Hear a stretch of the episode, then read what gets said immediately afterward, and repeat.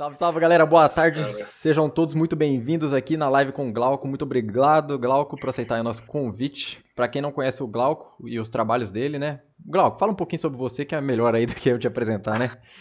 Não, pô, primeiramente, obrigado pelo convite aí. Prazer pô, é meu, né? Estar tá aqui conversando com vocês. Mas, ah, bom, eu sou artista de personagem, eu trabalho faz um tempo com isso já.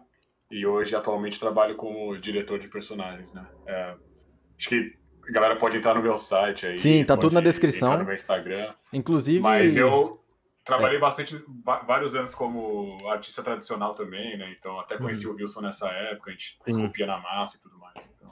Ah, fazendo. Você começou no tradicional, então. Era das antigas aí.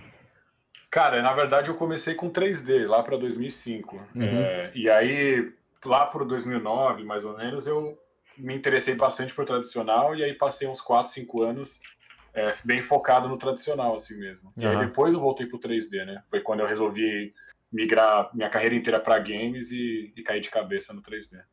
Boa, Boa. Vê, vê, aí, Brice. É, dá um minutinho só, dá uma olhadinha na live lá como que tá. Eu? Tá... É, dá uma olhadinha na live se ela tá ok lá, dá uma olhada, vê se não parou não, de novo. Pra, não, aqui tá 100% pra mim. Ah, então manda ver, então continua aí. Continua o quê? Volta, vamos, vamos lá então. Então é. Cara, você já trabalhou em diversos projetos, né? Grandes, tipo God of War, Uncharted. É, conta pra nós um pouco da sua trajetória aí. Você começou mexendo com que programa? Como você se interessou? Como Acho que, que foi? antes o. Até, até, não sei se o Guacão pode confirmar, mas antes ele nem era do 3D, né, cara? Você nem, nem desenhava, tinha uma parada dessa aí, né? Que você começou assim na. É, eu vou dar uma resumida que essa história. Sim, é, é. é, é, Senão a história tem. Até meus 17 anos eu só andava de skate, eu nem, putz, nem curtia arte. Na verdade, eu não gostava mesmo, não tinha uhum. interesse nenhum em ficar desenhando. Não era o cara que ficava desenhando. Enfim. Aí, e aí eu fui, fui fazer cinema, faculdade de cinema, porque era a única coisa que tinha a ver com skate, porque eu filmava eu e meus amigos no uhum. skate, e aí surgiu o interesse por trabalhar no computador e tudo mais. E aí na produtora que eu comecei a trabalhar, eu descobri o 3D, comecei a me interessar pelo 3D, fiz alguns cursos de 3D, comecei com 3D Max, uhum.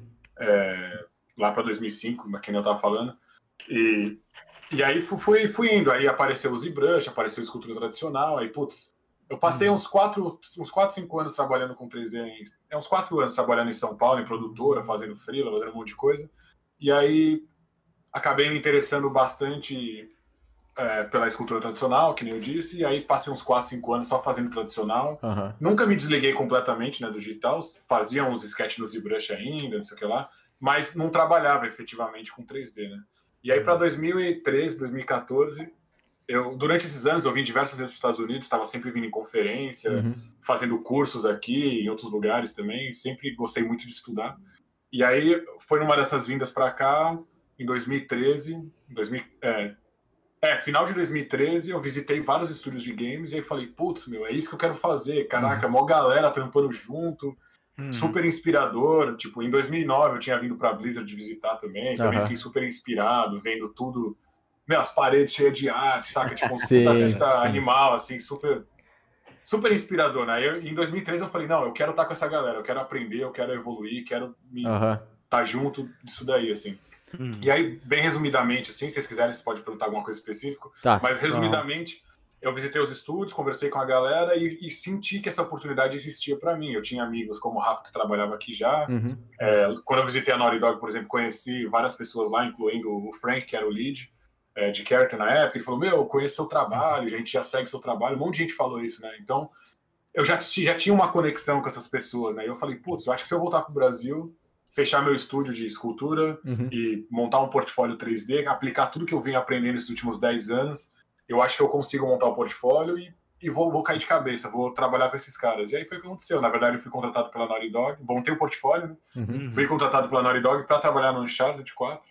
E aí vim para cá como senior character artist direto, assim, né? Uhum. Mas não é que eu já tinha 10 anos, né, de carreira, né? Não é uhum. que o negócio foi do nada que sim, aconteceu. Sim, sim, sim.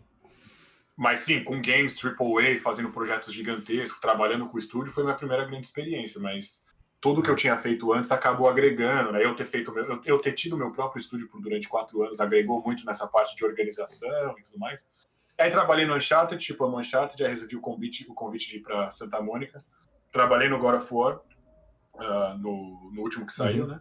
E aí fui, fui promovido para lead, trabalhei como lead praticamente dois anos no projeto novo que eles acabaram de anunciar, uh, no último, no, no, mais recente God of War que eles estão trabalhando agora. Então eu trabalhava nesse projeto. Uhum. E aí, cara, tava indo super legal e aí recebi o convite de trabalhar, de, de vir como diretor nessa empresa que eu tô agora, que é Striking Distance, que é um estúdio novo, que faz parte do mundo PUBG, da corporação PUBG. A gente está trabalhando num título novo, num IP uhum. novo, que eu não posso falar muito a respeito, mas Tranquilo. é uma oportunidade excelente, assim, né? Então vim para cá e é basicamente minha história, like, sim, sim, é, não, anos, tá 15 joia. anos em dois minutos e meio. excelente, cara, é, excelente. É, ninguém, ninguém, ninguém imagina, né? Às vezes vê o cara entrando na parada e não sabe o quanto ralou, ou o que veio por trás, né, de tudo isso, assim. O background do cara, né? E às vezes, muita, e muitas vezes a gente tem aquela ideia de que, ah, não, é alguma indicação não sei o quê, mas, meu, o cara teve que. Não é só, né, cara? Você. Ah, ah ter uma indicação, você tem que ter um know-how por trás, porque quando você chegar lá, você tem que mostrar tudo que você sabe, né? Uhum. Não é só. Não, com certeza. Uhum, entra aí, cara, meu amigão. é, né? não é bem ah, assim. É, isso aí nem, nem existe, assim, né? É, claro que você conhecer. A personalidade é um negócio que a gente sempre fala, conta muito, principalmente no momento de entrevista. Uhum. A gente analisa muito né, a personalidade das pessoas, porque, querendo ou não, você vai trabalhar com essas pessoas muito tempo. Então, você quer que elas sejam bem é, atenciosas, enfim, é, profissionais, né? Uhum. Agora, só isso também não, não, não, é, é. não é tudo, né? Claro que Sim. a parte de skills de trabalho, portfólio, experiência e tudo mais, é, é, o, é o conjunto. O conjunto todo. Muito bom. E, e cara, é. você, quando você começou, você já sempre teve esse direcionamento para caráter? Ou você estudou várias outras áreas antes? Como que foi seu, a sua setorização dentro da indústria? Cara, eu comecei eu, eu, eu, fazia animação no After Effects, né? Eu editava vídeo e comecei a me interessar sobre arte nessa época. Eu fazia vinheta, fiz marabraça, intercastilho, um monte de coisa, farejão assim, fazia as cartelas entrando e tudo mais. Então, a coisa mais próxima do que eu fazia era animação. Então, quando eu fui estudar 3D, eu fiz um curso na Cadretec que era basicão de 3D. E quando acabei o curso, falei, nossa, o que eu mais gostei de tudo é animação, vou ser uhum. animador. E aí comecei a estudar animação, estudei alguns meses. E até na época eu queria fazer o Animation Mentor, só que era um curso muito caro, Boa. enfim. Demais. Passou, passou algum, alguns meses, eu assisti uma palestra do Alex, ele tinha acabado de chegar em São Paulo, o Alex Oliver. E, putz, foi quando eu vi, acho que uma das primeiras versões do ZBrush, nem lembro qual que era que ele tava mostrando, mas ele fez uma demo no ZBrush e ele tava com um monte de escultura tradicional também. E durante aquela palestra ele falou: Meu, se vocês. Eu fiquei encantado, né? Só de ver aquilo lá tudo uhum. na minha frente, eu falei: Nossa, que coisa demais. E aí, durante a palestra dele, ele tocou no assunto de que, pô, talento não existe, não sei o que lá. Se você estudar e se dedicar, você consegue também fazer o que eu tô fazendo aqui na frente de vocês. E aquilo, meu, bateu na minha cabeça e eu nunca mais esqueci aquilo. Uhum. E aí, naquele momento, então, eu falei, putz, será que eu também posso modelar? E uhum. aí começou o interesse. Personagem sempre foi a parada, parada que eu curti, né, desde animação, uhum. mas.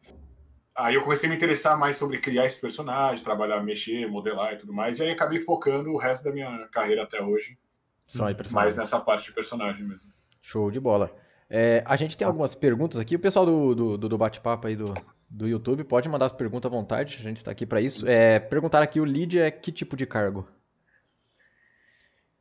Cara, lead seria, eu não sei a tradução exata para português, mas seria como se fosse o gerente do time, assim, né? Uhum. É, então a gente tem, basicamente, explicando de uma maneira bem genérica, né? A gente começa com o estagiário ou intern, que a gente fala. Uhum. Aí depois você vai para uh, associate. É, seria uhum. associate, que seria tipo assistente. Não é essa a minha tradução literária, mas seria tipo um assistente, é um, é um cargo bem iniciante, só que não é um estagiário, porque o estagiário uhum. aqui é um pouco diferente do estagiário do Brasil também. Uhum. Mas enfim, seria esse cargo, o entry level seria esse cargo de associate. Then, e aí depois a gente tem que seria o mid-level, que a gente chama, que seria o artista pleno no Brasil, eu acredito que seria uhum. base. Depois a gente vai para senior. Uh, algumas empresas têm senior 1 e 2, mas Sim. não são todas.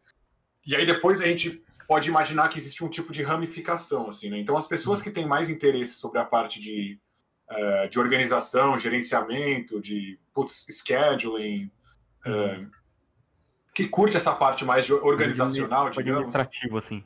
Mais administrativo, isso. Pode seguir esse caminho que vai para lead, e aí uma outra etapa seria um, um diretor. Uhum. existe um outro caminho paralelo que eu gosto sempre de tocar no assunto também, porque se, dentro de um time de 10 artistas, você só vai ter um lead, né? Mas não uhum. quer dizer que não existe oportunidade para os outros artistas crescerem também. Então, esse é um ponto bem importante. Então, diversas empresas têm diversos cargos diferentes, então a gente pode. Uma maneira bem fácil de especificar seria tipo um expert, por exemplo, uhum. seria um próximo cargo. Uh, e depois a gente tem principal artist. Ou tem algumas empresas que o principal seria antes do expert. Essa, uhum. essa parte é um, pouco que faria para cada empresa. Mas o principal seria entre um lead e um, uh, e um diretor, mas sem tanto a parte, sem tanto o peso da parte de, organiza de organização, de é mais tipo hum, execução mesmo, uhum. não na massa. É mais na referente à arte, assim, né? É, a gente chama mais, tipo, tem a, a categoria exata seria falar mais para a parte de management, que seria de uhum. gerenciamento, e a parte de IC, né, que é individual contributor, que é tipo contribu contribuinte individual. Individual. Que sim. você continua sendo um artista, é, uhum. trabalhando, fazendo suas paradas, e você não precisa se preocupar tanto com o projeto, com outras coisas que envolvem uhum. é, o desenvolvimento do projeto, que não é só executar o personagem, né? Tem uhum. outros departamentos, a integração disso tudo, enfim. É legal. Bem interessante, é um porque a gente tem uma, às vezes o cara tem uma ideia, né? Tipo, pô, cara, eu vou virar sênior e vou parar de botar a mão na massa, vou ficar só gerenciando, vou ficar nisso. Então é legal ver esse outro campo, né? Que o cara tem outras contribuições que ele pode optar também. Com certeza, com certeza. É, o, o sênior ele ainda no, no, aqui nos Estados Unidos, o senior ele está continuando trabalhando uhum. mão na massa e principal, expert, uhum. qualquer outro desses caras continua fazendo mais nessa carreira. E não é que o lead, o diretor não vão fazer isso também, né? Eles fazem, uhum. só que além dessas responsabilidades, você tem que trabalhar com outros departamentos, você tem que dar feedback, você está mais um pouco no cargo de é, estruturar o projeto, como deixar ele viável de ser executado e tudo mais. Então tem um outro lado mais administrativo, que nem vocês falaram mesmo. E, cara, é, tem muita dúvida, até que chega para mim e pro Wilson, que tipo assim, uhum. qual é a hora que eu sei que eu virei sênior? Qual é o momento que eu sei que eu virei mid-level? Quem que separa isso? É o artista ou é o próprio mercado que faz essa separação de nível? Eu acho que acontece meio que em conjunto, assim, né? É, é, basicamente, quando a gente está entrevistando, depois que você acaba fazendo muito, tipo, muitas entrevistas, né? Você acaba percebendo o, o tipo de perfis de cada um e, e, e, facilmente a gente consegue identificar olhando o tipo de resposta que essas pessoas dão, o tipo de experiência que elas já tiveram, é, o tipo de trabalho que eles apresentam e qual seria o envolvimento, a complexidade do envolvimento desses, desses profissionais no projeto, né? Então, de, de, do lado de quem está entrevistando, a gente consegue identificar, pô, esse cara aqui, às vezes a gente entrevista alguém para senior, por exemplo, fala, meu, ele é muito bom, mas eu acho que ele não está num level senior ainda. Eu acho que dentro do nosso projeto e dentro da, do que a gente considera um artista senior, esse uhum. cara está um pouco mais abaixo, talvez ele seria um mid-level, que a gente chamaria, né? Então, diferentes empresas, por exemplo, você pega muitos estúdios indies pequenos, que você tem um, dois artistas, e o cara, ele é o senior daquele estúdio, ele é o lead do estúdio, não sei o que lá. Mas quando você coloca esse cara num estúdio grande, AAA, por exemplo, talvez ele não tenha experiência ainda para poder se tornar um lead, né? Então ele uhum aquela experiência é muito válida, mas talvez dependendo daquele estúdio, da complexidade do uhum. projeto, ele seja um senior, ele seja um mid-level, entendeu? Então, varia muito isso. A maneira mais fácil de, de progredir, no, a maneira mais óbvia, vamos digamos assim, é quando você tem um cara que trabalha com mid-level uhum. no estúdio X, a gente quer contratar ele, e ele é muito bom, ele mostra as habilidades de senior pra gente, mas o cargo dele é mid-level, e a gente quer trazer ele pro nosso estúdio, a gente fala, pô, a gente tem que dar uma promoção para ele para conseguir conquistar esse artista para o nosso estúdio. Ele uhum. apresenta as, as, as, categorias que o que a gente busca num senior. Uhum. Talvez a gente vê ele como um senior mais de começo mesmo. Pô, vamos trazer esse cara como senior e vamos ajudar ele a crescer dentro do estúdio. Então esse cara ganha essa promoção de mid-level para senior nessa troca de empresa, de, de emprego, né? Durante uhum. o, o projeto também acontece esses tipos de, é, de promoções também, de acordo com o tipo de envolvimento que essas pessoas têm, de é, é, o, o, tipo de retorno que elas estão dando também nas tarefas, se elas querem crescer, querem crescer e tudo mais. Né? Então, não tem tipo. Não é tipo, ah, você trabalhou em dois projetos. Por exemplo, eu não tinha chipado nenhum game AAA e vim para cá como senior, entendeu? Então, uhum. a, eu ter vindo como senior foi por conta da minha experiência desses 10 anos que eu trabalhava antes é, todas as outras experiências que eu tive, ter tido meu próprio estúdio, enfim, tudo isso meio que agrega, assim, e a qualidade do trabalho que eu oferecia também, né? Sim, muito é muitas vezes a questão não é só o cara fala, ah, vou montar um portfólio fudido e já vou entrar como senior. Não é, não é só isso. Nem o cara, Não, às vezes, é. ele tem que manjar de gerenciamento, de administração, organização. E se o cara mostra isso no projeto, é um ponto para ele ser é, promovido, né? Não é só, ah, nossa, tem um portfólio massa e fui contratado como é, júnior. Caraca, isso é zoado, mas não é, né? Porque às vezes você só sabe Não, fazer, vamos ver, o- às vezes o cara só sabe fazer ali o quadradão, que é o projeto em si, não consegue gerenciar algo, né? Então, Não, a gente que pega muito cara que tem um, um portfólio excelente, só que não tem experiência nenhuma na indústria. Então, uhum, esse cara falta, falta né, nessas pessoas é, a maturidade, né? A maturidade de, de pegar um diretor e o cara falar, meu, muda isso daqui, e o cara reage de uma maneira errada, ou coisas que Uhum. quando você tá começando acaba acontecendo com todo mundo mesmo, de Uhum. ficar chateado com, com um tipo de mudança no alteração, ou Ah, tipo, não crer. entender o processo, que o processo vai e volta. Enfim, isso Uhum. tudo, todo mundo passa por isso. E é- esse é um dos diferenciais de um cara que é mais senior, mais vivido, né, mais maduro, de um cara que está começando não só a qualidade do modelo em si, né? massa. massa. E, cara, antes da gente vir aqui, que tem muita pergunta no chat que rolou aqui. Cara, tem bastante. E vou fazer uma pergunta pra você. Cara, que até uns caras, colega nosso lá do Discord, tava falando que eles são mid-level, às vezes até um pouco abaixo disso, e aplica pra sênior. Você acha que é válido dar esse tiro assim? Como que você. é- Tipo assim, mesmo que o cara seja mid-level e manda bem, você acha que vale aplicar pra sênior? É uma pergunta muito complicada, porque normalmente, se você está aplicando para estúdio de fora do Brasil, os estúdios dificilmente vão contratar pessoas que não são senior, né? Uhum. Para trazer, porque o processo de importação, digamos assim, entre aspas, né, de você trazer um artista de fora, É muito caro. é um né? processo muito caro, complexo, demanda tempo e tudo mais. Então, os estúdios, de uma forma geral, eu não quero generalizar, né, mas de uma Uhum. forma geral, acabam contratando mais pessoas mais experientes, full time, então vagas de contrato que a gente chama, que é tipo por um período determinado. Que aqui tem essas duas, duas categorias, né? Ou você é full time no estúdio, onde seu contrato não tem fim, é um contrato indefinido, você faz parte do core do estúdio, e tem as vagas de contrato, né? Contrato seria você vem com a premissa de que você vai trabalhar dois meses, seis meses, um ano, independente da. mas com um tempo determinado. Esses contratos, no final do projeto, a maioria deles acabam é, indo embora, partindo para uma outra coisa, mas de vez em quando a gente consegue converter algumas pessoas que são contratos, que mandaram muito bem, para full times, né? Então também tem essa distinção entre contrato e full Uhum. time. Aham.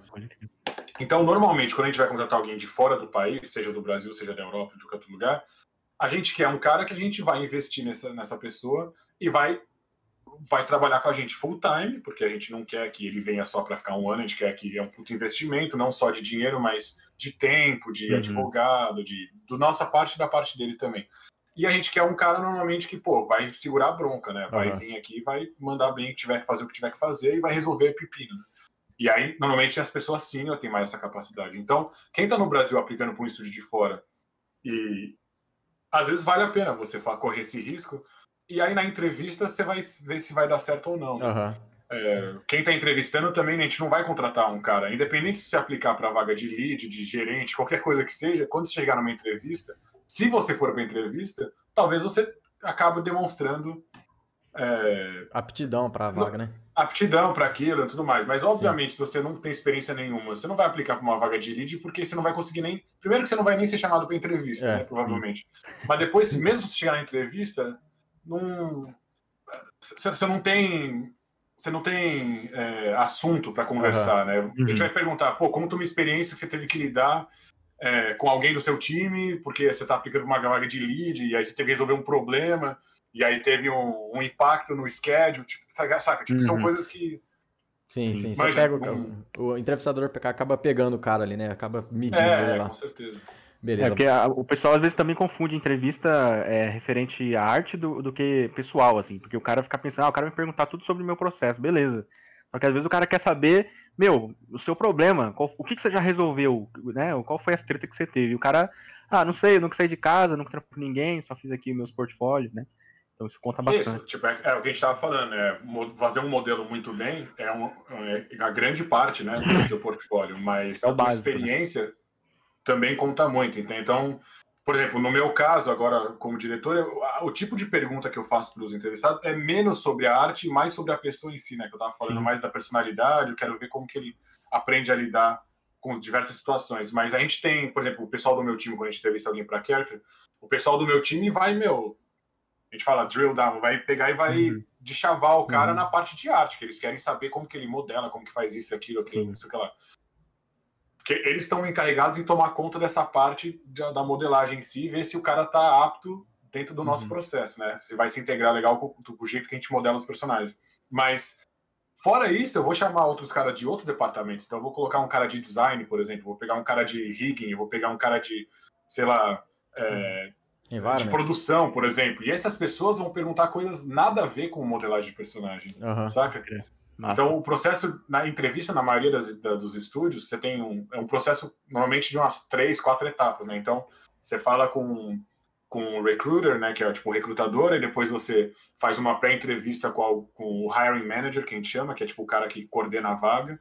Aí depois, se você for passando por essas etapas, você vai entrevistar, sei lá, normalmente é tipo uns seis rounds de entrevistas, onde você vai passar o dia inteiro entrevistando. Então, você vai falar com o pessoal de rigging, você vai falar com o pessoal de arte, você vai falar com o diretor de arte do projeto, você vai falar com o diretor de, sei lá, hum. produção. Então, e aí, depois que isso tudo acontece, todo mundo junta, né, se junta e começa a debater. Pô, achei que esse cara é muito bom nessa parte, ele não é aqui nisso daqui, o uhum. que, que, uhum. você acha da gente talvez aqui? Às vezes ele se encaixa mais. A gente chegou a entrevistar já, por exemplo, é, pessoas para uma vaga técnica X, e a gente acabou falando, pô, acho que ele não é o cara para essa vaga, mas e se a gente colocasse ele nessa vaga mais para a parte de engenharia, de, de alguma outra coisa? Uhum. Nossa, legal pra caramba, ele mostrou mais aptidão para aquilo lá. Então, se a gente tem as duas vagas, isso também acontece, né? Uhum. Legal, show de bola. Bem legal. Tipo, a gente já chegou a entrevistar é, gente para modelar, modelar personagem, mais a parte de execução mesmo, e falou: Meu, esse cara acho que se daria melhor como concept artist, por exemplo, né? Uhum. Será que a gente não consegue colocar ele no time de concept ao invés do time de, de execução mesmo? Então isso rola bastante, assim. Ah, bem legal, bem legal. Vamos aqui as perguntas do chat, deixa eu subir aqui um pouquinho. Uh, o Wellington Pacheco falou que começando do zero aos 33, tem chance de entrar no mercado de games? Cara, eu acho que sim. Eu, eu acho que a idade na, na, o que eu gosto de falar sempre em relação à idade, assim, eu conheço pessoas que começaram a modelar depois dos 30 anos é, e se interessar por essa arte mesmo. Uhum. E eu acho que você é muito mais maduro, você vai amadurecendo, uhum. né, conforme você vai crescendo, né? Então, você consegue absorver conteúdo, eu acho que de uma maneira muito mais prática e a tua maturidade vai te trazer um, uma rotina de estudo, uma rotina profissional muito melhor. E em termos de, por mais que você não tenha experiência na área de games, se você vem trabalhando durante 15 anos e outras coisas, essa experiência vai ser agregada também, né? Então você não está começando do zero, né?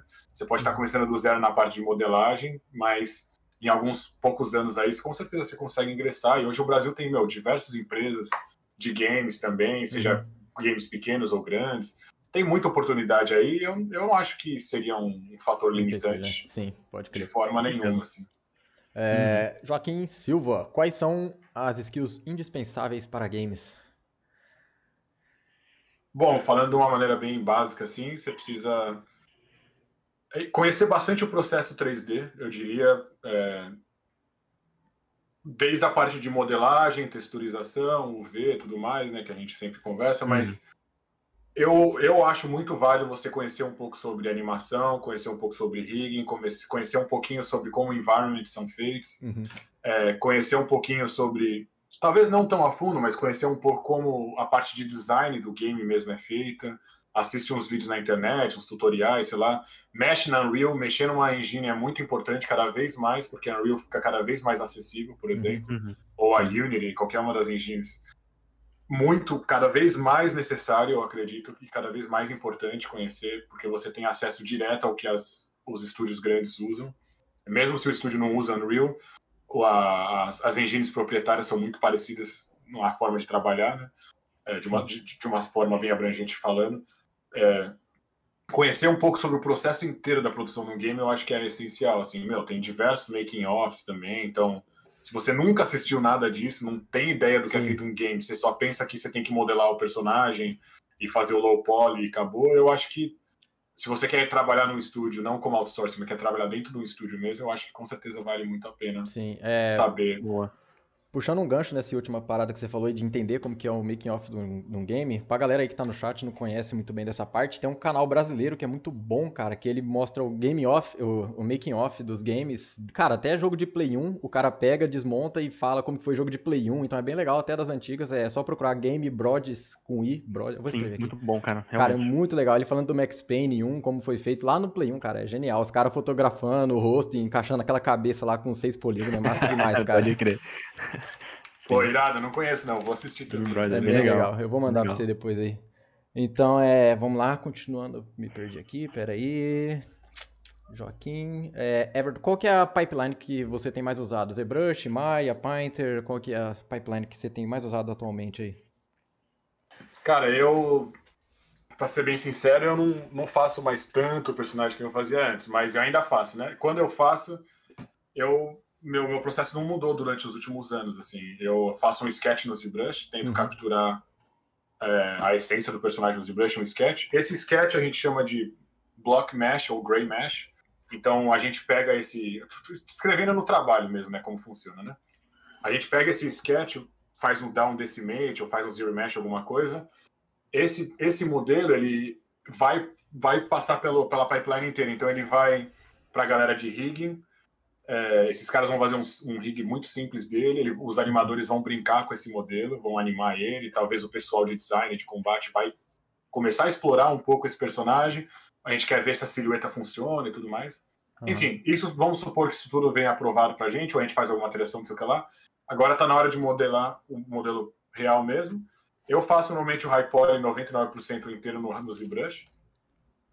É, tirando quando a gente está trabalhando mais com humanos e tem expressão facial, esse tipo de coisa, que a gente já tem um- uma pipeline inteira para fazer cabeças, que aí muda um pouco, a gente tem que começar já com uma base mesh estabelecida para o rosto e tudo mais. Uhum. Mas de uma forma geral, poly no ZBrush, aí eu vou para o Maya, faço minha topologia na mão mesmo no Maya, ou é, uso alguma ferramenta tipo Zero Mesh para me ajudar algum pedaço aqui ou ali, mas normalmente acabo fazendo tudo na mão no, no Maya mesmo.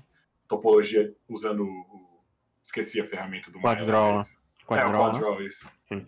Isso, Massa. acho, eu adoro aquilo lá. Então, Uhum. até interessante que eu comecei no Max, quando eu mudei para, quando eu entrei na Naughty Dog, dois meses depois eles, eu tinha o Max instalado também lá, todo mundo usava Maya, eu falei, ah, meu, não dá. E aí migrei pro Maya e hoje eu nem tenho o Max mais instalado, é só Maya, Sim. Sim, já virei nativo do. Maya, assim. pode crer. E aí faço minha topologia no Maya, faço minhas UVs no Maya também. Eu sei que tem um monte de plugin, um monte de outras ferramentas para fazer UV melhor, não sei o que lá.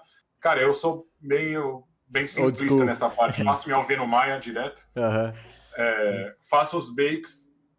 Dependendo do que eu tô fazendo, eu acabo usando o Xnormal, ou já usei o Node também, alguma coisa ou outra, mas 99% do que eu faço é dentro do Painter, importo meus high poly, meus low polys, é, eu uso a separação de low poly para do Uhum. da, Da Sony Mesh lá para poder explodir, explodir o modelo na hora do baking.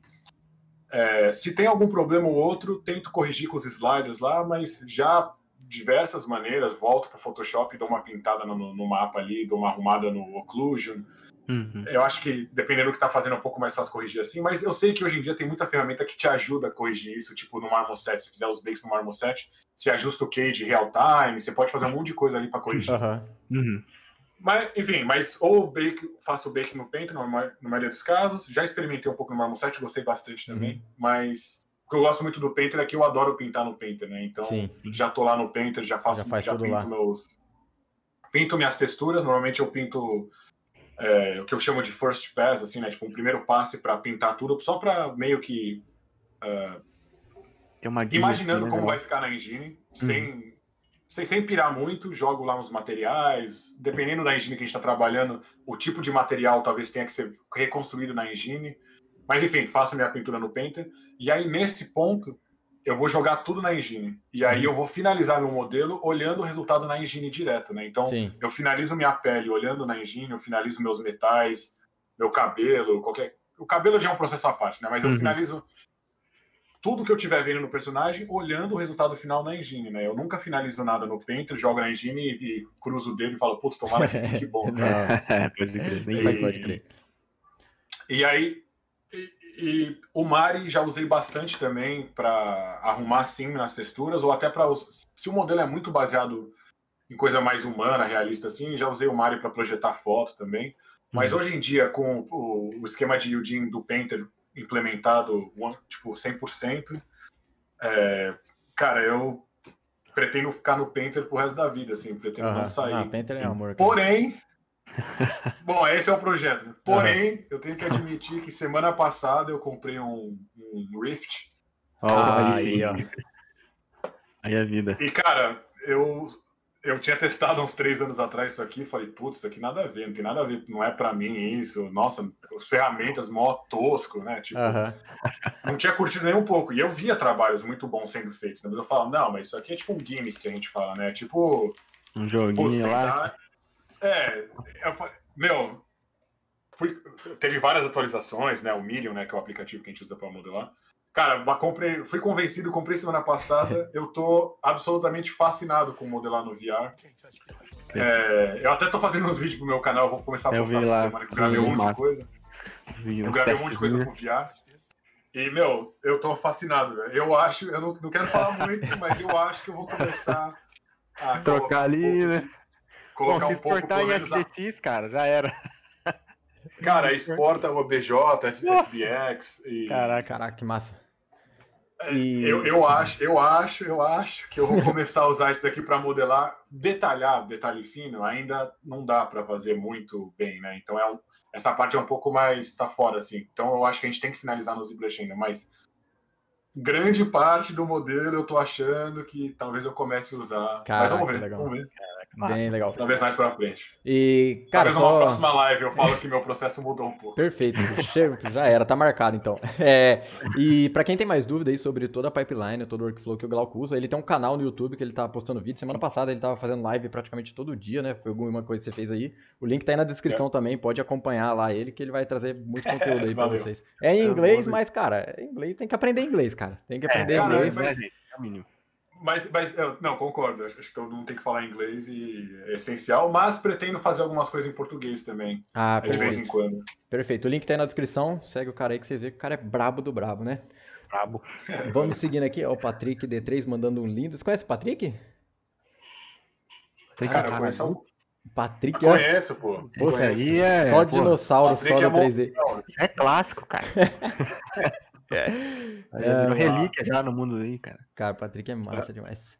É, qual foi a maior, a maior dificuldade que você encontrou no começo? Foi tempo, foi conhecimento, foi equipamento? Qual foi a maior dificuldade para você aprender o 3D? Cara, pra ser bem sincero, foi a, des- a desconexão que eu tinha com arte, assim, né? Eu sempre me senti muito é, isolado, é, ou talvez isolado não seja a palavra certa, mas quando eu fui estudar 3D, eu, eu via que eu tava 100 mil passos atrás de todo mundo, Uhum. porque a- coisas comuns que essas pessoas que as pessoas conversavam na- durante as aulas ou no intervalo de artista tal, não só do 3D, mas de artistas é, clássicos, Sim. é, tipo Bernini, eu nunca tinha ouvido falar de Bernini, por Uhum. exemplo, saca? Eu, isso, tipo, é um coi- tipo de pizza? é isso, Tá coisas, do, do- co- coisas do senso comum no meio artístico, eu era completamente ignorante. Então, eu não ia para museu, não gostava desse mundo, né? Hoje eu sou apaixonado, né? Mas Aham. eu, eu não tinha interesse. Então, eu acho que para mim essa foi a maior dificuldade. Eu morava em Cotia também, né? 40 minutos de São Paulo. E, cara, minha vida era skate, era desconectado de todo mundo. Quando eu fui fazer faculdade de cinema também, a galera, putz, era cinéfilo, né? Tipo, curtia cinema pra caramba. Pra mim, cinema era ir pra comer pipoca lá, assistir o novo filme da Marvel, saca? Tipo, eu não tinha esse interesse mais da parte mais culta, Aham. da arte, da percepção visual e da, todas essas coisas. Então, acho que pra mim essa foi a minha maior barreira no começo, me sentir é, um ignorante mesmo, Uhum. no sentido de não conhecer, de, cara, de ter que correr muito mais atrás de coisas que seriam básicas para outras pessoas. Meu, eu desenhava na escola com guache, pintava não sei o que lá. Tipo, pô, eu tinha aula de artes na escola, mas eu odiava, achava um Aham. saco. Tipo, Sim. saca? O lance era sair da aula e dar uns clipes no barreira, intervalo. É o quê? O lance era ele sair da aula e dar um rolê de skate ali no intervalo mesmo. É, pátio. isso aí, cara. Eu só pensava em skate, velho. Não pensava Massa em mais nada, demais. literalmente mais nada. Antes de seguir aqui, cara, agradecer o pessoal que tá fazendo doação. Valeu, Patrick.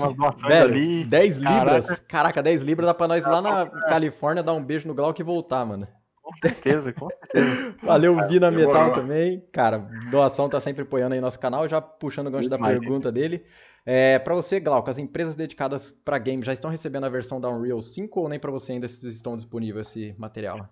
Cara, esse é um assunto que eu não, não posso comentar. Ah, então já Nada relacionado a. Unreal Justo. 5. Justo, É, na, justo, na- justo. na verdade, nem só a Unreal 5, né? Eu não posso comentar nada sobre, tipo, novos consoles, Sim. novas Ah, tecnologias. faz sentido, faz sentido. Mas faz certinho. Demorou. Mas o que eu posso falar é que, pô, eu vi as demos e fascinante.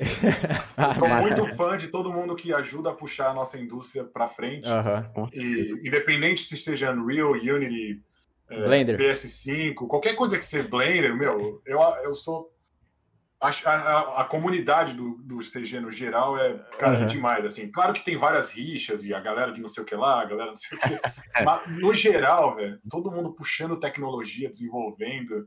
é, sabe, eu, eu acho animal isso, eu acho muito louco, muito louco. Então, ver os caras quando anunciaram Unreal 5, por exemplo, independente se a gente concorda com o processo que eles estão fazendo, porque também teve muito backslash, os caras falando, não, ah, não tem polígono, não tem triângulo, sabe? Tipo, de onde-. Uhum. Independente, independente, cara, eles estão puxando no, pra, pra- a, a frente, testando novas coisas, É, são esses caras que vão abrir novos horizontes, né, cara? Independente se vai funcionar ou irado, não, a irado. parada tem que vir de algum lugar, né? Sim. Irado, Realmente. muito massa. É, ô, esqueci É. o, Santiago. Valeu aí, Santiago. 5 reais do café aí, valeu demais. É, vamos voltar aqui, que, cara, tem muito. Caraca, velho, muito. É, só. diz aí, lá, vai lá, vai diz aí, lá, diz aí, diz aí. Não, só entrando na ideia aí que a gente. do tema em si, que seria o realismo, né? É, verdade, que desviou completamente nisso. Não, é, o lance assim, né, de, de- entrando juntos os dois na contratação e tudo mais, quando você vai ver ali o portfólio dos caras, que, ah, nossa, eu vou trabalhar na parada realista, não sei o quê. E a gente vê muito cara esculpindo e tal, e os caras só anatomia, anatomia, anatomia e tal, e a gente vê que o personagem em si tem muita coisa, né? Tem roupa, às vezes tem acessórios, tem, meu, coisa pra cacete, assim. Queria que você desse um geral, assim, de um artista que vai aplicar pra isso, né? O cara fica ali se preocupando 100% só em anatomia, mas não consegue fazer uma roupa, um acessório. que seria a sua visão, assim, dentro dessa área? Que o cara deveria focar ou um pouco de tudo, ou estudar mais arte, sei lá, da sua visão, assim, sobre isso. Cara, eu acho que é essencial. Só, só um parênteses, né? A gente, tá Sim, falando de realismo, eu acho que, o, por exemplo, o Uncharted, que é o jogo que a gente tem na- nas imagens aí, eu acho que é realista num- até um certo ponto, Uhum. assim, né? Não, não é fotorrealista, né? Acho que a gente pode colocar como é, um realista meio estilizado, Uma uma direção de né? arte. É, é um pouco, pouco mais. é, eu tenho um monte de palavra em inglês para descrever, mas enfim, é um pouco mais ver, estilizado na. É um realista um pouco mais estilizado, digamos assim. Sim, Acho que é a melhor maneira de colocar. São, só um parênteses. Mas Uhum. enfim, independente disso, a gente sim buscava mo- modelar modelos muito reais, mas a engine, o tipo de iluminação, o tipo de shader, o tipo de material, o tipo de acabamento, o tipo de animação, acaba deixando o jogo bem coerente, né? Que os jogos Uhum. da Naughty Dog são, mesmo Last of Us, não parece uma foto, saca? Uhum. Tipo, mas você compra que aquela ideia é real. Você parece que Sim. você tá dentro do jogo. Você se sente. É realista no sentido que te. De imersão, assim, talvez. Imersão, super imersivo, porque tudo faz parte do mesmo universo, né? Legal. Mas se você. Claro, tem uns momentos que são muito realistas, né? Parecer uma foto, mas o jogo no geral em si, no meu ponto de vista, não parece uma foto, parece uma Uhum. pintura muito, muito bonita, muito bem feita, saca? Então, acho que tem um pouquinho de diferença. Mas enfim, de uma forma geral, assim, a gente está trabalhando com modelos realistas, né? No, no Uhum. aspecto geral. Eu acho que quando a gente estava contratando lá, e no meu caso também, quando eu apliquei para a vaga, eu tive que mostrar um ou dois modelos, o que eu acho que acredito ser necessário, um ou dois modelos de corpo inteiro, onde você Uhum. esculpiu roupa, esculpiu algum tipo de acessório, é, esculpiu, obviamente, a parte anatômica do, do, do humano mesmo, né? Seja mulher, homem, independente. Mas você esculpiu pele, você esculpiu detalhes, você fez Uhum. poro, você fez o acabamento. Mostrar um pouco de trabalho com cabelo, de barba, sobrancelha, cílios, um pouquinho de trabalho com shader também, porque os shaders, materiais no geral, são muito importantes na parte é, de entender o que leva, que tipos de mapa você precisa criar, que Uhum. tipos de, é, de, de tipos de é, acabamentos precisam ser feitos para te trazer esse resultado que você está buscando. E, e nesse ponto, eu acho que é um, é, um, é um ponto que muitas pessoas ignoram, no ao meu ponto de vista. E, meu, se você digitar no Google é, SIGGRAPH Presentation, ou tipo, apresentação da SIGGRAPH, ou é, apresentação da Naughty Dog, uma apresentação Activision, uhum. Blizzard, enfim, tem, tem milhões de apresentações que você pode baixar, onde engenheiros descrevem os processos uhum. que, que, que, são utilizados na construção desses materiais e desses shaders, né? Então eu não acho que ninguém eu sou, eu acabo gostando bastante dessa parte técnica também, sou Sim. bem técnico na parte de shader, mas eu não acho que seja importante para todo mundo, mas um conhecimento geral básico sobre como que você usa um cavity map, por exemplo. Uhum. Por que, que você tem que usar um cavity map na, na hora de fazer um rosto realista? Por quê, uhum. né? Qual que é a explicação é, científica, entre aspas, de usar um mapa desse? Não é porque você quer deixar o poro mais bonito, é porque você está simulando a oclusão do poro uhum. que não consegue ser feita por causa enfim, não, não vamos entrar muito em detalhe, mas você entende? Tipo, tentar entender um pouquinho mais a fundo esse tipo de coisa, assim. Eu acho que é importante. Então, acho que é importante você fazer uns dois personagens de corpo inteiro, mostrando que você consegue modelar um terno, coisas que são mais cotidianas, mais simples, mas que são importantes. Uhum. Uma camiseta, uma camisa com botão, coisas que são relativamente simples, mas não são tão fáceis de fazer. Você precisa pensar no tipo de espessura que você está fazendo, o acabamento, é, saca? Então, sim, legal.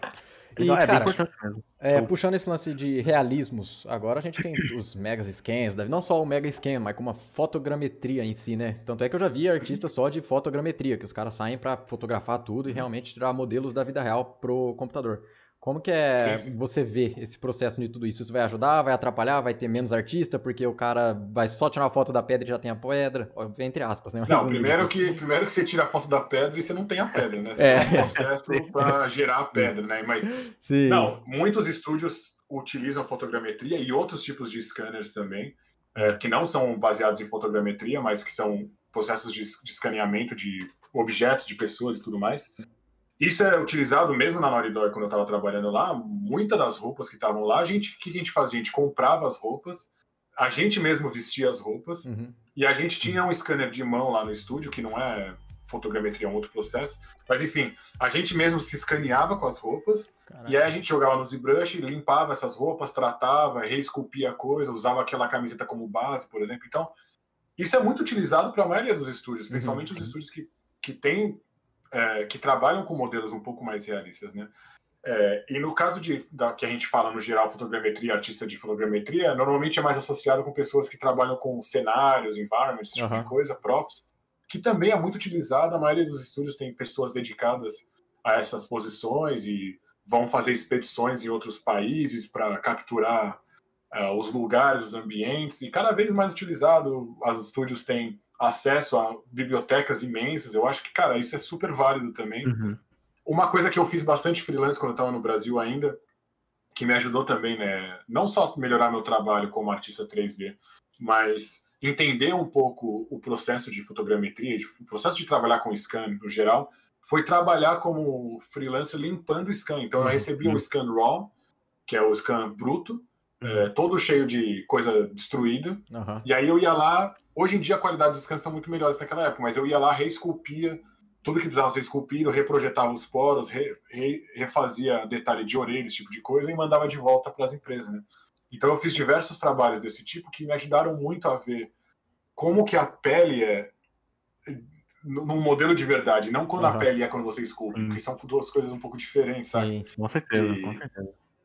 Então Cara, também é uma coisa que acho muito legal. E hoje em dia, quando você tem sites tipo 3D Scan Store, por exemplo, que tem modelos relativamente super baratos para comprar, cara, eu acho que é essencial os artistas comprarem algum desses scans e olharem de perto, olharem no ZBrush uhum. e, e, tentarem copiar aquele tipo de acabamento, aquele tipo de detalhe, é, entender, porque isso vai te dar é, a mão na massa, assim, uhum. né? Vai te, vai te vai, vai fazer você sentir, que nem na escultura, o Wilson lembra, uhum a gente Pô. fazia os os não, né? Os castings de gesso dos, dos atores e tudo mais. Sim. Cara, você poder passar a mão em cima. É, é com certeza. É a textura, né, gesso, né, cara? Sim. A textura, sentir, tipo, o quão fundo é a, a transição do zigomático, sabe? Esse tipo de coisa ser bem tátil. E no ZBrush, você consegue passar o seu brush em cima e sentir, saca? Uhum, então, essa ideia, né? Muito legal. Sim, é, é, bem, é uma referência muito boa. E isso aí só dando um gancho, né? Porque às vezes gente, os caras pensam que. Ah, hoje é só usar um scan, projeto o rosto ali, boa. já faz uma parada realista, né? E que nem você falou antes, o cara tem que entender mesmo do processo, até mesmo de colorização, o cara vai fazer uma textura de rosto, ele acha que é só pegar uma cor e pintar. Então, ele tem que saber quais camadas ele tá pintando. Então, tem um monte de conhecimento que o cara que usa o scan, ele tem que ter para saber ajustar o scan, né? Não é só pegar o scan não, e utilizar. Né? Você coloca o scan e bota no render lá, não fica realista. Vai ficar.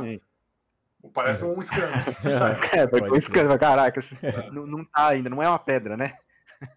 Pode crer, pode crer. Muita gente acha que tipo, o scan vai acabar tirando o emprego de todo mundo, mas a galera esquece que você precisa de um é, artista para limpar o scan também, né? Não é tipo o scan, pois Na verdade, ele, tá ele deu mais emprego para todo mundo. Deu mais emprego, pode crer, pode crer. É, é, eu acho que normalmente, por exemplo, na Naughty Dog, é um exemplo que eu posso falar bem claro, que todo mundo já viu muito processo, mesmo quando a gente escaneava os atores, não tem ninguém lá que é é um, é um modelo scan, é tudo, como eu falei, tem um certo, uma certa estilização nos modelos que a gente fazia lá, né? Então a gente, mesmo se a gente pegasse algum scan de rosto, a gente ainda ia esculpir em cima um pouco, ia modificar uhum. alguma coisinha ali, e ajustar, meu, é muita coisa que tem que fazer. Sim. É igual os animadores, né? Você fala, é, nossa, motion capture, oh, meu Deus, vai, os animadores vão morrer de fome. Não tem nada a ver, cara. Uhum. Se o cara não souber animar, ele não consegue limpar um motion capture nem fora, Isso, fora que os jogos cada vez ficam maiores, a produção requer cada vez mais gente, Exatamente. mais complexa. Então, quando você tem um processo tipo o mocap, né, motion capture, que te ajuda a ter mais animação, o que, que a gente pensa? Pô, legal, então ao invés de a gente ter menos artistas, não, a gente tem o mesmo budget com os artistas que a gente vai fazer. Vamos colocar mais animação no jogo. Uhum. Pois é, é, exatamente. Então... Pode crer, pode crer. Boa. Ô, Vina, valeu aí, ó, mais 20 conto. Caraca, aí sim. Já era. É, Glauco, caso sua pipeline seja diferente, você pode seguir com ela ou você tem que se adaptar na empresa? É, isso acho que varia de empresa para empresa. Eu não posso falar no, no, meu time, por exemplo, né? Então, é, se o cara modela no Max, no Blender, cara, não me importa. Uhum. Legal, bom para ele. Se ele modela no ZBrush, no Mudbox, em outro programa, legal também. O que agora a gente precisa no final ter um high poly finalizado, por exemplo, a gente tem um processo lá que a gente co coleciona, né, digamos assim, os modelos no ZBrush no high poly. Então, isso aí eu vou sempre obrigar os caras a terem, porque é um, é um arquivo que eu consigo abrir, eu consigo ver, qualquer um consegue abrir, consegue ver. Então, a gente tem os processos padrões mas para chegar nesses, nesses modelos, se o cara usar outros softwares, não tem problema nenhum. É, tem gente que gosta de pintar coisa no mar, tem gente que gosta de pintar coisa direto no Photoshop. Cara, legal, não, interfere não, não interessa. O que interessa é, o, no caso das texturas, no meu caso, né, de novo, cada estúdio trabalha de maneira diferente. No meu caso, o que eu quero é ter a, a pastinha com as texturas finais e é o produto o arquivo, final, né? E o arquivo source dessas texturas, caso a gente precise mudar. Pô, se o cara mudar de estúdio e eu uhum. quero mexer no modelo dele, uhum eu quero ter acesso, né? A, a... Talvez ele pintou no Photoshop, então eu quero ter os layers do Photoshop, alguma coisa assim, né? Então a textura é um pouco diferente. No, no caso da escultura, como a escultura, a gente. O processo não fica salvo em diversos layers normalmente, né? Hum. Meio que não interessa muito, o que interessa é só ter o modelo high poly mesmo. Hum. Agora, que nem eu falei, o cara quer fazer a topologia no outro programa, quer fazer usar o plugin para fazer o V, não sei o que lá. Meu, hum. ótimo, cara, não tem problema nenhum. Assim. Eu, eu não tenho problema com isso. Eu sei que tem gente que tem, mas no meu, no meu, no meu ponto de vista, não, se você se sente confortável mais rápido usando o programa tal, vai, vai que vai. No, e no geral, assim, quando você trabalha né, num, num projeto grande como esse, mesmo os caras é, com freelas, vocês têm. Uh, existe o costume de pedir o arquivo original pro cara de uma modelagem, ou você, ah, arquivo final FBX é o que importa pra gente e boa? Ou não, não, então se final... eu estou trabalhando com, vamos supor, a gente está trabalhando junto, vocês modelaram uhum. um personagem para mim, eu vou querer o high poly, uhum. e vou querer o low poly, vou querer o arquivo de bake que você usou, vou, ah, vou querer, tipo, a, a, etapa final de cada processo, assim, né, com certeza. Ah, tá. aí, aí, nesse ponto, você acha que é viável ter... Ixi, eu vi se partiu. Cortar. Alô? Tô ouvindo, sua câmera Oi. caiu lá no Airby. Ah, tá, já vou colocar ela de volta. Tá, vai lá. Mas é, só, só continuando o pensamento aqui, é, mesmo tendo no final, então, você ainda assim precisa que o cara coloque pelo menos os arquivos dele dentro do programa que você utiliza. Que às vezes, sei lá, você não utiliza Blender, só que o cara utiliza, e aí ele tem que pelo menos importar o objeto dele no Maya, por exemplo. É, no caso do Maya, ele é um pouco mais, mais, mais um pouco diferente. Por exemplo, a maioria dos estúdios que eu trabalhei trabalham, os modelos finais são sempre entregues no Maya. Então, eu estava falando um pouco mais sobre o processo. Né? Então, o Maya vai ser sempre o processo, o projeto que a gente vai entregar para a galera de rig, por exemplo. Então, mesmo se o cara modelou no Max, vai ter que salvar e, e, tem um processo para salvar um tipo de organização no Outliner, vai ter um tipo de shader que você precisa conectar, não sei o que lá, que é do cada estúdio tem seu próprio pipeline. Mas aquele modelo final vai ter que ser entregue no Maya, vai ter que ser salvo. Aquele é o modelo source final daquele personagem, por exemplo. Uhum. Agora, quando a gente fala de é, source files, né, ou tipo content art, que a gente chama, né, tipo, a gente o cara pode modelar no Blender, ele pode modelar em outros programas, uhum. enfim. E aí eu, eu só quero a, cada etapa final mesmo, né? Sim. Sim, bem legal. É, então, legal. se ele modelou no Blender, legal, mas eu, eu, não, eu não mexo no Blender, né? No meu estúdio, a maioria das pessoas não mexe no Blender. Então, ele tem que me entregar o high poly de alguma maneira que eu consiga mexer. Uhum. Então, é, seja um ZBrush ou, ou, só o high poly exportado, normalmente a gente pede o ZBrush porque é um pouco mais conveniente para todo mundo de abrir, uhum. todo mundo tem acesso e tudo mais. E, e, como que, que, a empresa geral em games, assim, aí fora, tá reagindo ao Blender, né? Que, tipo, veio esse 2.8 e veio game, realmente um game changer aí. Como que o pessoal tá reagindo a ele? Boa, boa, bom trocadilho aí, o Game Changer. Então, é... cara, eu. Que nem eu falei para vocês, eu acho que a gente. Eu, eu acabo trabalhando nas produções que são muito grandes, né? É, é... Nossas ferramentas inteiras são produzidas, desenvolvidas no Maya, por exemplo. Então, para a gente conseguir fazer uma mudança de um, de, um, de um software de base como o Maya, por exemplo, para o Blender, para a produção no geral, eu acho que vai alguns anos ainda. Mesmo. Uhum. Isso se acontecer algum dia, né? Agora, de uma forma geral, eu, eu, não vejo ninguém que eu trabalho falando, nossa, que lixo. Todo mundo acha animal, todo mundo acha muito bom o que acontece com o Blender e, e, e como eu estava falando da, da Unreal 5, né? É, o, esse push que esses desenvolvedores estão dando, e no caso ainda mais com alguma algo, algo, open source como o Blender, por exemplo, cara, é, é sensacional. Todo uhum. mundo acha animal, legal pra caramba.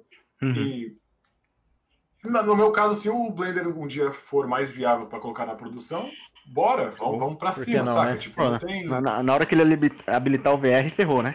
VR, aí, aí, já era. Aí... Pode crer, cara. Aí vai, vai me convencer a começar a usar. Massa. Mas assim, eu não, eu não vejo o meu ponto de vista também, né? Eu também sei que tem pessoas que pensam bem diferente nesse sentido, claro, mas sim, sim, sim. eu não acho que. Eu não não, não, não, não, sinto medo, saca? Tipo, hum. nossa, vai corromper o mercado. Eu acho que é super positivo, é, é bom, legal pô. pra caramba. E se um dia a gente puder migrar para um software open source como o Blender, é legal pra caramba. Eu acho que hoje não é viável nesses estúdios que eu trabalhei grandes por conta de anos e anos de desenvolvimento de ferramentas, de adaptações, de uhum. processos, integrações, que, meu, APIs e tudo mais, que vai ser muito difícil uhum. de um dia para noite migrar tudo, né?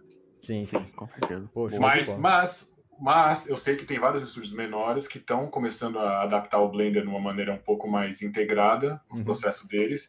Esses estúdios, se daqui a uns anos ficam gigantescos, eles já começaram de uma maneira diferente, né? Saca? Então hum, aí sim eu acho que tem a oportunidade desses estúdios crescerem, ficarem grandes e, e terem o, o Blender como base, né? Sim, sim. Ó, já Foi falaram bom. aqui que o Blender já tem VR, hein? Ó, ponto pro Blender. Eita! Cara, tem muita pergunta, eu vou pegar só as mais importantes. Eu acho que uma das mais importantes aqui, quem perguntou foi o Patrick, né? Ele perguntou que no futuro, você pretende continuar com AAA, é, indie ou vender caipirinha na praia? o Patrick sempre com as Olha... perguntas mais capiciosas. É tentador, hein? Ah, tentador, tentador caipirinha, cara. É, caipirinha não sei, né? Se fosse uma Cara, eu, eu gosto muito de trabalhar com games, né? Uhum. E eu, o que eu mais gosto mesmo é de estar junto com pessoas muito, tipo, topo do topo, assim. Eu tô cercado de caras muito é, excelentes, saca? Tipo, uhum. é, essa excelência que essas pessoas profissionais buscam me inspira no dia a dia, assim, né? Então, qualquer departamento que eu vou conversar, você tem as pessoas que, meu, são tipo saca, tipo, rockstars, assim, né? Não uhum. no sentido de fama, no sentido de o cara meu, estudou fera, a vida né? inteira aquilo e é tipo, o crânio é muito, muito inteligente. Isso me inspira muito conversar uhum. com essas pessoas. E, e eu vejo muito isso nos estúdios AAA, porque o que acontece é que essas pessoas, quando trabalham em estúdios menores, tirando pessoas que querem trabalhar com estúdios menores, ao meu ponto de vista, é que a progressão natural que vai acontecendo é que essas pessoas vão, vão chegando em estúdios maiores que pagam mais, que têm oportunidades mais complexas, mais complicadas e acabam chegando lá. Uhum. O que eu começo a ver um pouco que é um pouco interessante, algumas dessas pessoas que chegaram em cargos muito altos, e talvez é isso a pergunta que o Patrick esteja querendo é, se referir um pouco, é essas pessoas estão começando a sair desses estúdios grandes. Então, começando a falar, putz, eu queria voltar ao, como era antigamente, onde tinha um estúdio pequenininho, tinha, sei lá, 30 pessoas trabalhando, onde você tem um pouco mais de voz ativa. E começaram a fazer uns estúdios menores e fazer projetos menores Uhum. e tudo mais. Então, nesse ponto de vista, eu não sei. Hoje, o que eu posso falar é que hoje eu não tenho pretensão nenhuma de, de sair de um estúdio desse tamanho. Aliás, eu não tenho pretensão nenhuma de sair do meu estúdio, Aham. né, que eu trabalho atualmente. Mas eu não, eu não tenho pretensão em, em fazer alguma coisa desse tipo. Eu imagino sim, quem sabe muito, muitos anos à frente. Eu gosto muito da parte organizacional, como já disse várias vezes. Quem sabe eu não consigo montar um estúdio ou é, tocar algum projeto, tocar alguma coisa né, nessa Uhum. parte, assim, né? Mas com certeza não agora. Eu quero, eu tenho muita coisa para aprender, para absorver ainda. Sim, sim. Ah, É, só puxando um exemplo aqui, que saiu aquele jogo Mortal Shell, todo mundo ouviu falar do Bugarov, né? Ele é dono dessa empresa, não é? Isso, isso. Ele é- É, ele é um, um exemplo bem típico disso que aconteceu, né? Sim. Trabalhou na Blizzard muitos anos, trabalhou em projetos gigantescos, falou, meu, vou montar o meu negócio com a minha cara, a minha equipe, e se deu, e deu super certo, Sim, né? sim. Os reviews foram excelentes, ficou muito legal o jogo mesmo. Sim, bem legal. Então, sabe, acho que meio que é- vai de cada um. Sim, assim, é né? Muito tem- pessoal isso aí, né? Mas ele, por exemplo, o que eu queria dizer na primeira parte da minha resposta é que ele foi crescendo, chegou num estúdio gigantesco, trabalhou num cargo super alto lá, e aí falou, putz, cansei disso daqui, saca? Aham. É, cara, ah, tem um pessoal falando aqui do curso seu e do Grassetti. É, ele tem um curso lá na Udemy, só você procurar lá. Como que tá o nome, você sabe? Pra galera É. poder acessar? Cara, Curso pipeline completo de arte para games, alguma coisa assim. Aí já era. Vai Ah, lá é só dar uma- digitar meu nome ou do Rafa lá É, que vocês só procurar achar. e dar Só uma tem- moral pros caras aí, que os caras merecem. Boa. E- É, a ideia com esse curso é basicamente uma das perguntas que vocês fizeram, o processo completo, né? A gente vai, modela um asset bem simplesinho, uma espada, e mostra o processo inteiro, do começo ao fim. Uhum, E se fosse um personagem mais complexo, não mudaria muita coisa. O processo é exatamente o mesmo. Assim. exatamente. Legal. Cara, é. Ó, o Roger Magrini aqui. Cara, esse Roger Magrini é um safado. Que ele veio no, Ah, no, é. no- meu inbox, viu? Falou que se visse você com um cachorro na rua, ele atravessava de lado, viu? Porque você parece o goleiro Bruno, cara. Aí agora ele vem chamar de lindo aqui. Pô, ainda bem que eu tenho, ainda bem que eu tenho gato, só não tenho cachorro. Tá. Ele tá perguntando aqui que a pipeline de jogo de VFX vão ficar cada vez mais próximas. Ah, ele não pode falar da Unreal 5, né? Não pode. Ah, não, não, não. Não, pode, não- não vai poder infelizmente, não pode. Infelizmente não pode responder a essa pergunta. Mas- Cara, e como Hum. que você tirou o seu atraso de estudo em arte, né? Que foi o seu grande peso, assim, em estudo, que você sentia atrasado da galera. Como você tirou esse atraso aí? Estudando, né? Cara, correndo atrás. Estudando pra... Estudando, Ali- Não tem, tem historinha não, pô. É, eu queria que tivesse a.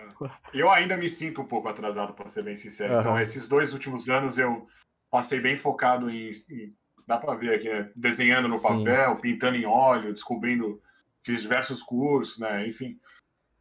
E quando eu vou falar com esses caras, os caras, por exemplo, nesses cursos, a, a galera que está nessas aulas são pessoas que não têm experiência nenhuma com arte, sei o que lá, e estão começando, né? Uhum. Então, acho que ter esse tipo de humildade, de, meu, de mostra, de entender que você não conhece sobre tal assunto e buscar esse conhecimento, eu acho que é muito válido. Uhum. Então, mas não tem outra coisa, velho. O lance é estudar, buscar, fazer curso. Eu acho que curso, eu vou bater nessa tecla milhões de vezes. Eu gosto muito de estudar, e adoro Uhum. estudar com professores, adoro fazer aulas e vou continuar fazendo isso por resto da minha vida. Então, vai lá na aula, o cara fala um assunto, pô, artista tal. Aí eu volto pra casa e fico lá, meu, quem que é esse cara? Não sei o que lá, vou estudar, vou ler a história, a biografia, Aham. sabe? E meio que por aí, assim, né?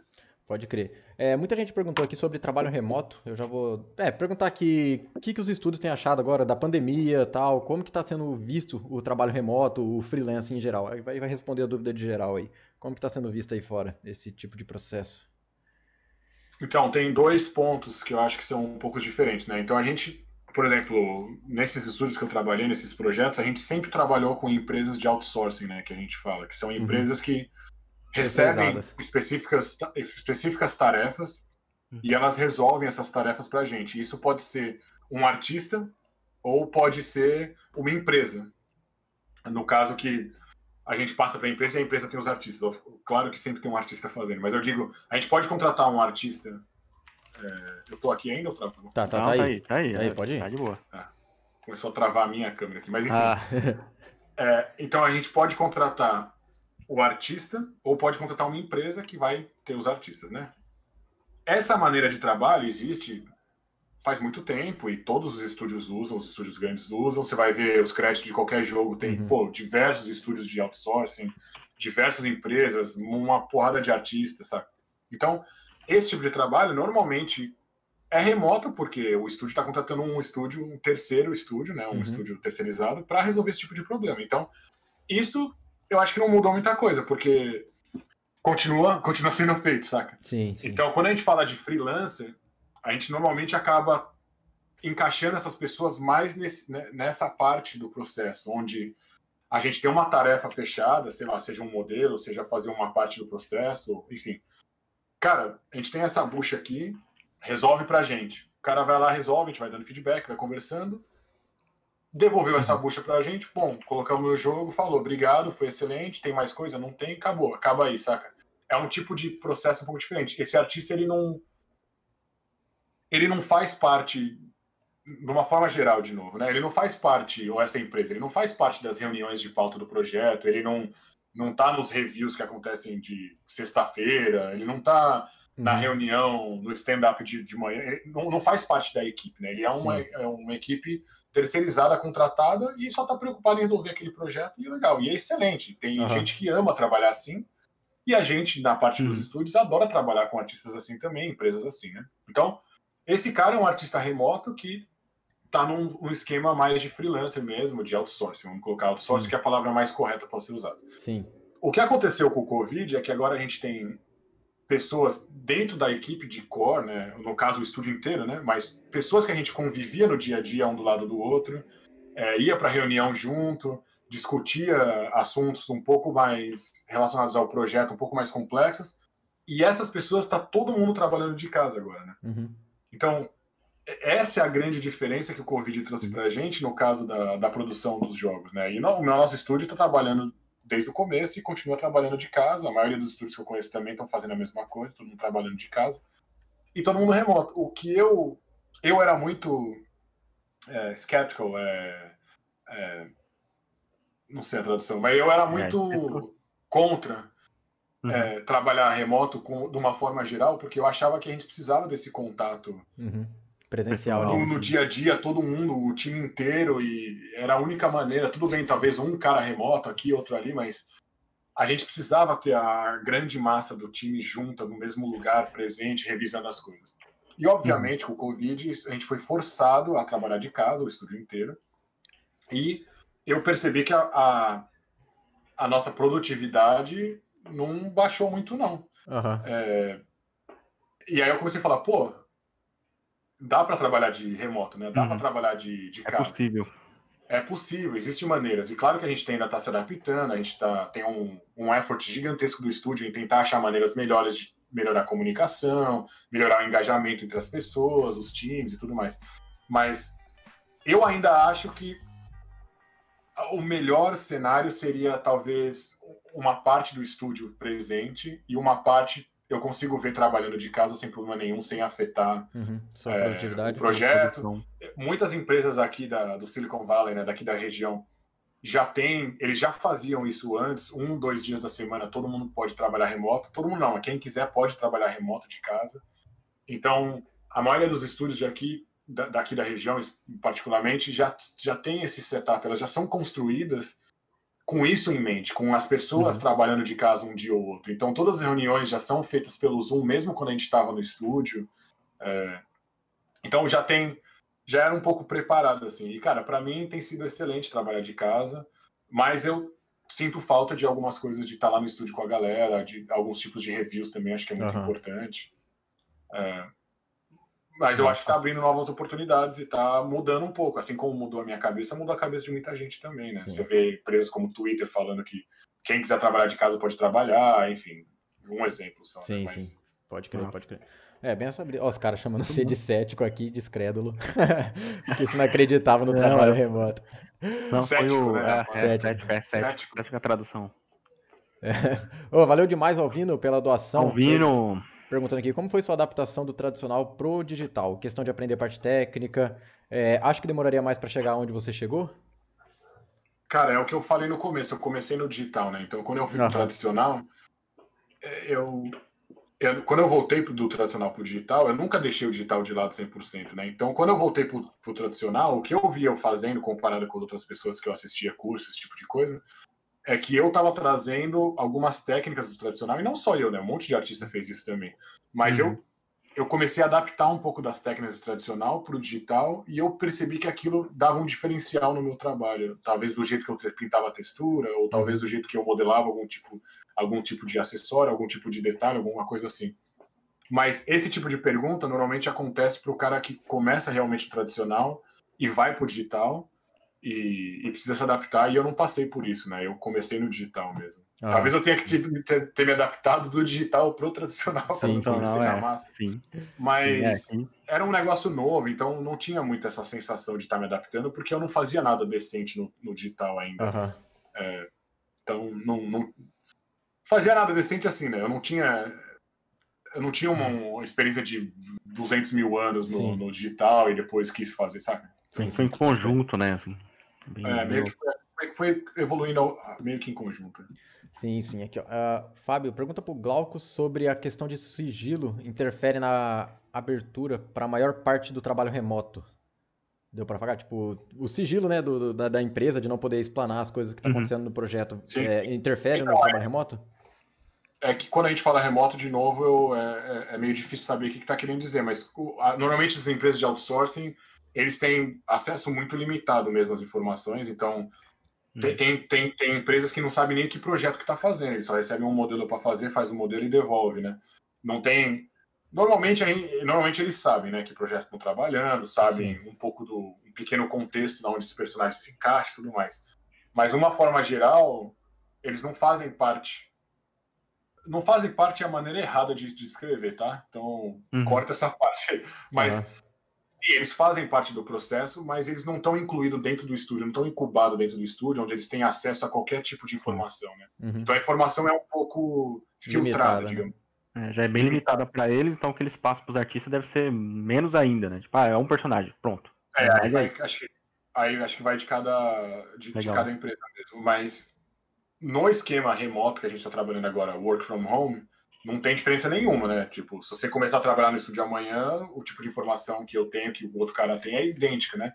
Agora, o sigilo em relação a trabalhar pela internet, com certeza, a gente tem diversas ferramentas para manter isso é, Uhum. em dia, digamos. Sim. Legal, é. Sim, em sigilo, mantém sigilo. Não tem Mas tem sigilo, sigilo. né? O Patrick falou que a punição de quebrar um NDA é a alma do, do sujeito. Ah. A mais leve, né? É a mais leve. A mais leve é a alma, né?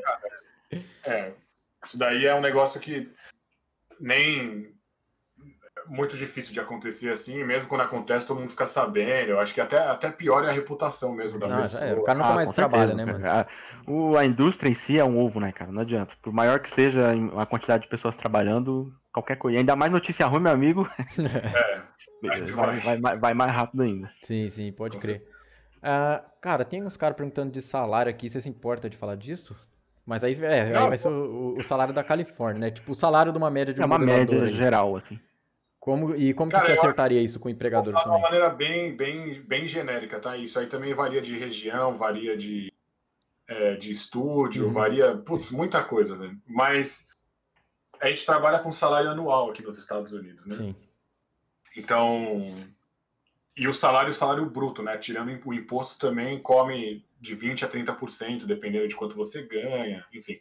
Mas de Uhum. uma maneira geral, eu acho que uma entry level na parte e outra, galera de arte, engenharia, tecnologia, cada departamento tem salários diferentes também, então também varia bastante. Mas de uma maneira bem genérica, vamos colocar que vai um artista de, de entry level, assim, mid level, que acabou de entrar, vai receber de 50 a 70, 80 mil dólares O ano. é um por ano. Estou colocando um valor bem abrangente porque varia de empresa, varia de estúdio, e tudo Hum. mais.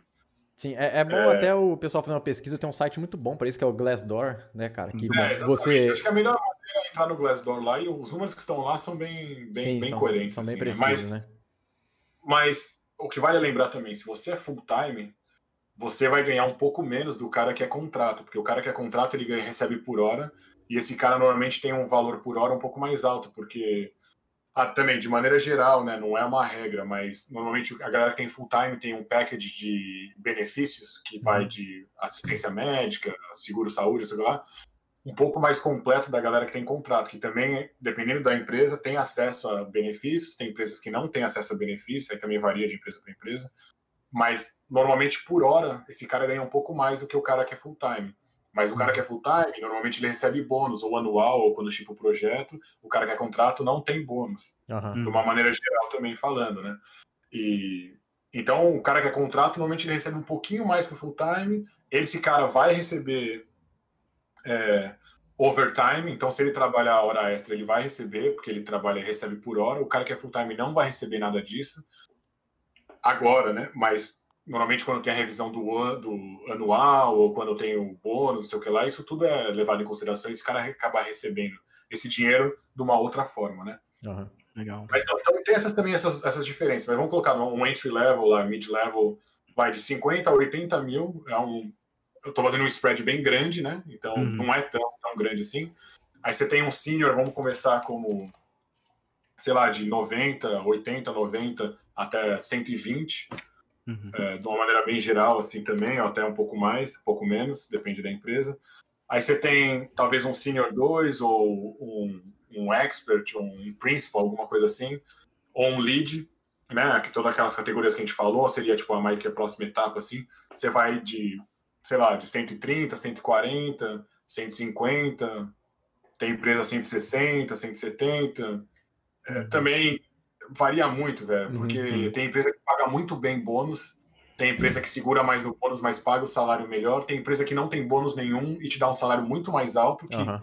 seria meio que já encobre o que você ganharia de bônus, mas é um salário fixo.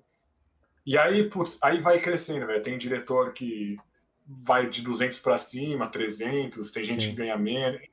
Bem, bem genérico falando. Sim, sim. É, eu Legal. mandei o É Glassdoor aí. interessante. É É. interessante. Mandei o Glassdoor aí. Quem quiser dar uma olhada, é só pesquisar 3D Artist e a locação que se parece lá com mais precisão. Por exemplo, eu, conheço o lead que ganha. Voltei, foi eu caí. Acontece, Discord Voltou? acontece às vezes. Aí, boa. Voltou. Manda lá. Por exemplo, tem lead que eu sei que ganha vai entre 130 e 150, 180, Uhum. que com o bônus o salário dele seria equivalente a um cara que ganha 300 mil, entendeu? Aham. Uhum. Então tem empresa que vai te falar, não, eu te pago 300 mil, mas você não ganha bônus nenhum. Então, assim, cara, varia muito. Eu acho que o, o que é mais fixado mesmo é, é esses gaps, assim, que você vai, vai evoluindo, né? Uhum. Legal. Boa. Bem, bem genérica a resposta. Entra no Glassdoor lá e Que é mais fácil, né? bota a empresa que quer saber, bota o cara que você quer saber, e vai te dar um range ali também, que é bem próximo à, realidade, assim, acho que é mais fácil. Olha só quem apareceu pra presenciar, Gilberto Magno. Salve, Gilberto. Eita. Aparecia aqui, hein, cara. Nós tem que combinar É, uma com você. Gilbertão, ó. Tem uma Abraço, vaga cara. aí, hein? Tem vaga aí. Vamos combinar aí de você trazer você aqui pro canal pra trazer entrevista pra galera aí. Bora. Aí, pô, trabalhamos junto aí, foi legal pra caramba. Saudade do Giba. Giba, Boa. Giba. Tá no BR agora, né? Vamos marcar aquela live lá, cara. É, então, é, a gente já tem uma hora e vinte de live aí. Vamos encerrar aqui com uma. Cara, surgiu muita dúvida aí, muita saca? questão, cara. Tem vaga de emprego. Com certeza, com certeza tem vaga de emprego aqui, cara. É fera, cara. Um grande abraço. Então, vamos encerrar aqui numa visão de recruiter. E o que, que seria, é, tipo, um portfólio legal para o pessoal começar a aplicar, tipo, no geralzão, assim, tanto para environment, quanto para prop, quanto para character. O que, que seria legal o cara ter, tipo, ah, três peças de prop, ter uns acessórios de character, como que funcionaria para você?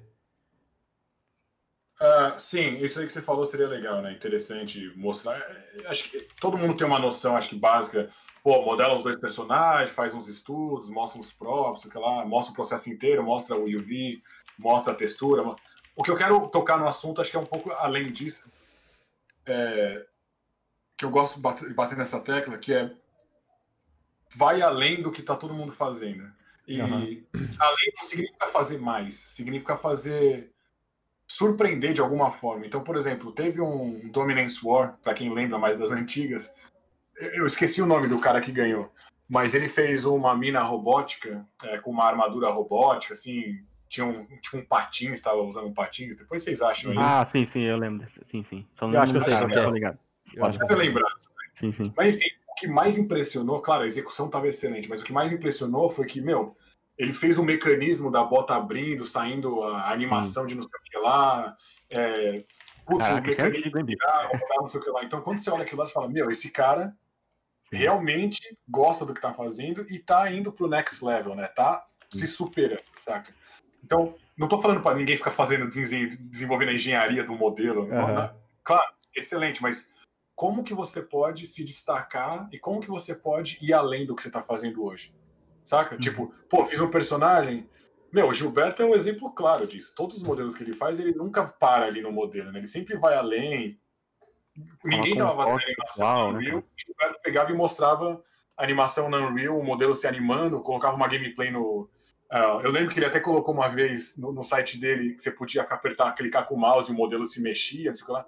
Cara, na época aquilo lá eu falava, nossa, esse cara tá indo além de todo mundo, sabe? Uhum. Então, é esse tipo de mentalidade que eu acho que é muito importante a galera ter. E, putz, meu, puxar além, o Bona, vocês devem conhecer o Gabriel Bona sim, também, acabou de entrar na guerrilha. na guerrilha. Cara, você olha o portfólio dele, tem relativamente poucos modelos, né? Acho que tem três, quatro modelos, mas é impecável, velho. A UV que o cara faz, o acabamento, a descrição dos modelos. É... então todo mundo olha tudo isso, daí. atenção ao detalhe, como que ele refinou tudo, saca? Tipo, turntable e tudo mais, enfim. Cara, é ir além, velho. A parada é ir uhum. além, surpreender, se superar. Se tiver fácil, você tá fazendo alguma coisa errada, tem que ser difícil, não vai ser fácil. Saca? Tipo, meu, uhum. eu senti que você deu o máximo, assim. Acho que essa é a mensagem que eu queria é, passar. Assim. Além de falar, claro, é legal ter um modelo de corpo inteiro, no mínimo, onde você mostra o processo inteiro. Você tem que provar que você é apto a resolver a parte técnica do projeto, do, do, do processo de modelagem, que seja fazer uma topologia bonita, fazer uma UV bem feita, você tem que mostrar essa parte. A parte um pouco mais técnica de setagem de materiais na Unreal, ou que seja no Marmoset, é, fazer cabelo, esse tipo de coisa. Fazer um outro, um outro prop também interessante. E fazer um monte de estudo, onde você complementa as coisas que estão faltando. Você fez uma criatura, talvez fazer um humano, enfim. Uhum. Dá para entender. Mas além, aqui até vindo a camiseta, é. Raise the Bar. É a mensagem pra Pô, show de bola, cara. Pô, muito demais, cara. Muito obrigado aí por, pela live tudo aí, o pessoal que acompanhou, perdeu a tarde aí do sabadão. Pô, show demais, curti demais, aprendi é. demais, acredito que muito aí tem aprendido. De bola. Valeu demais por acertar o nosso Muitas convite dicas aí. boas mesmo aí pra geral, cara, muito bom mesmo. Muitas dicas excelentes, cara, top, top. E, cara, tá tudo aí para quem quiser conhecer mais o Glauco, a vida dele, Instagram, YouTube e também o o ArtStation, todos os trabalhos deles aí. Sim. Só dá uma moral aí pro Galcão, é fera. Valeu de novo aí, cara. Tem nem como agradecer a palavra. vocês pelo convite aí, meu. Foi um prazer conversar com vocês aí. E, cara, sucesso para vocês também. Precisar de alguma coisa, estamos aí. Vai que vai. Fechou, galera. Valeu. Valeu demais. Bom fim de semana e até a próxima. Valeu. Abraço todo mundo aí.